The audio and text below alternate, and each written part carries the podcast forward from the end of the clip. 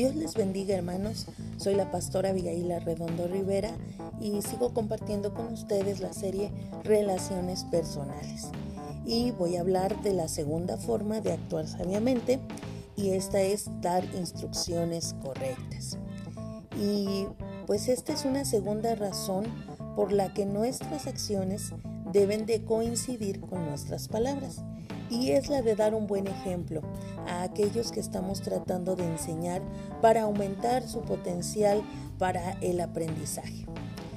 Eh, ¿Han escuchado alguna vez este dicho? Haz lo que te digo, pero no lo que hago. Esto eh, es un desastre completo. El aprendizaje más exitoso se da cuando el alumno observa un ejemplo positivo de lo que se está aprendiendo. Este es el método que usó Jesús con sus discípulos. Probablemente ellos aprendieron más observando al Señor que escuchándolo. Por ejemplo, la noche que les enseñó a servir a los otros con humildad y amor, adoptó el papel de siervo y lavó sus pies. Ellos aprendieron más de esa dramática lección objetiva que de lo que hubieran podido aprender en un sermón. En varias ocasiones el apóstol Pablo exhortó a la gente que oía la palabra, a aquellos que se convertían al Señor, a seguir su ejemplo.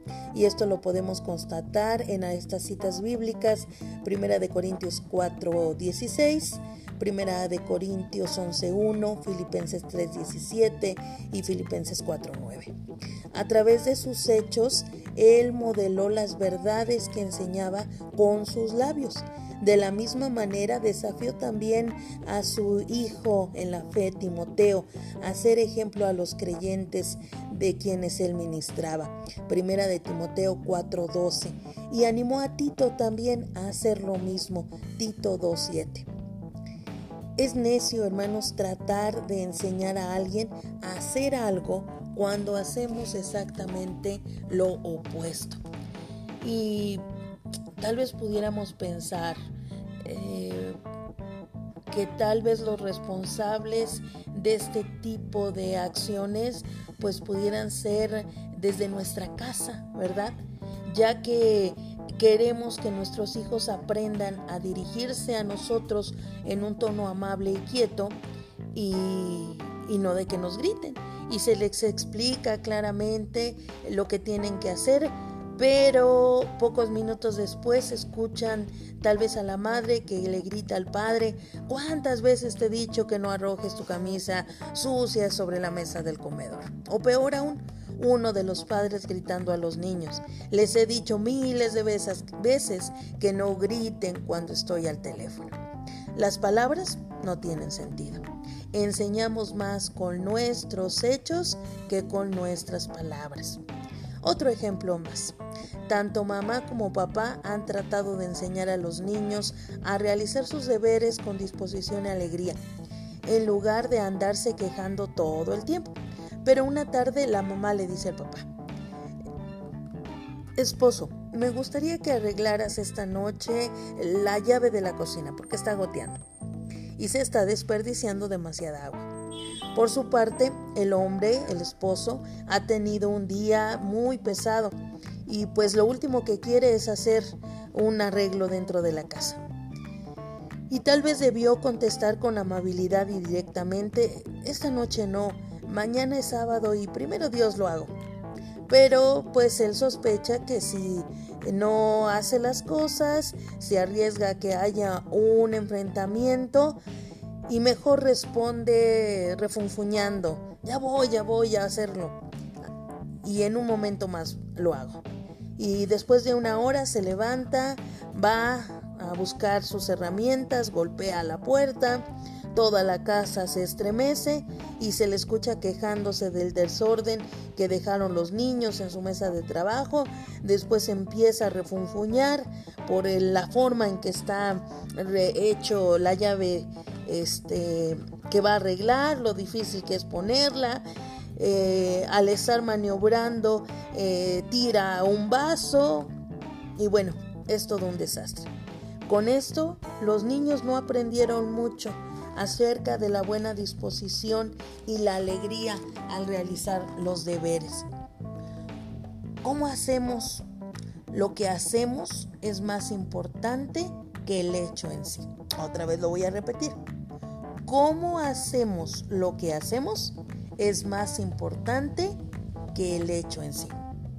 Esta es una lección importante para los hijos, hermanos, pero la aprendemos mejor cuando la observan en nosotros mismos. Debemos archivar nuestras palabras si no estamos dispuestos a modelarlas delante de ellos, es decir, a ser ejemplo, porque ellos van a imitar lo que ven más fácilmente que las instrucciones que reciben. Los hechos hablan más fuerte que las palabras.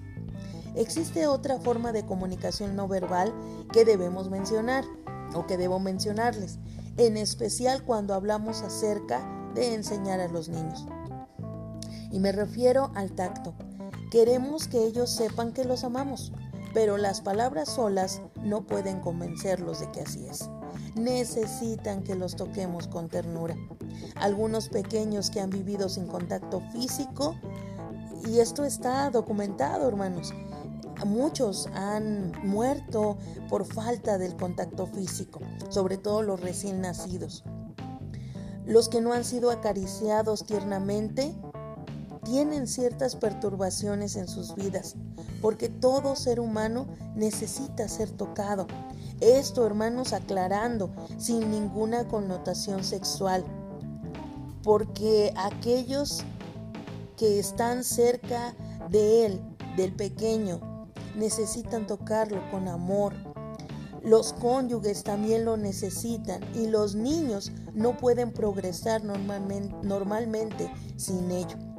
Un toque tierno le dice, te amo, eres importante para mí.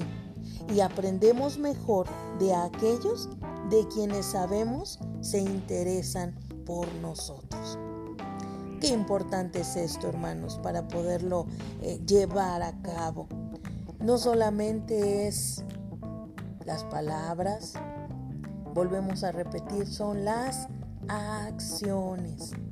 ¿Qué actos de amor has hecho por los que tienes cerca de ti? Esa es la pregunta para nosotros. ¿Cómo estamos actuando sabiamente? ¿Lo estamos haciendo?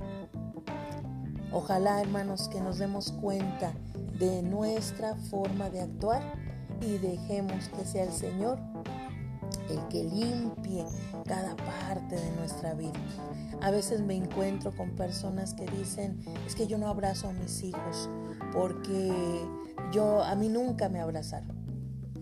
Bueno, tal vez nunca lo abrazaron, pero el Señor le ha abrazado. Y hoy es tiempo también de que usted pueda compartir ese amor con los que tiene cerca. Nunca es tarde, amado hermano. Así que hagamos que las palabras se conviertan en hechos reales, principalmente con nuestra familia. Y de ahí esa hermosa palabra de apapachar. Que el Señor les bendiga, les guarde y fortalezca. Espero encontrarnos a través de este medio el día de mañana. Hasta pronto.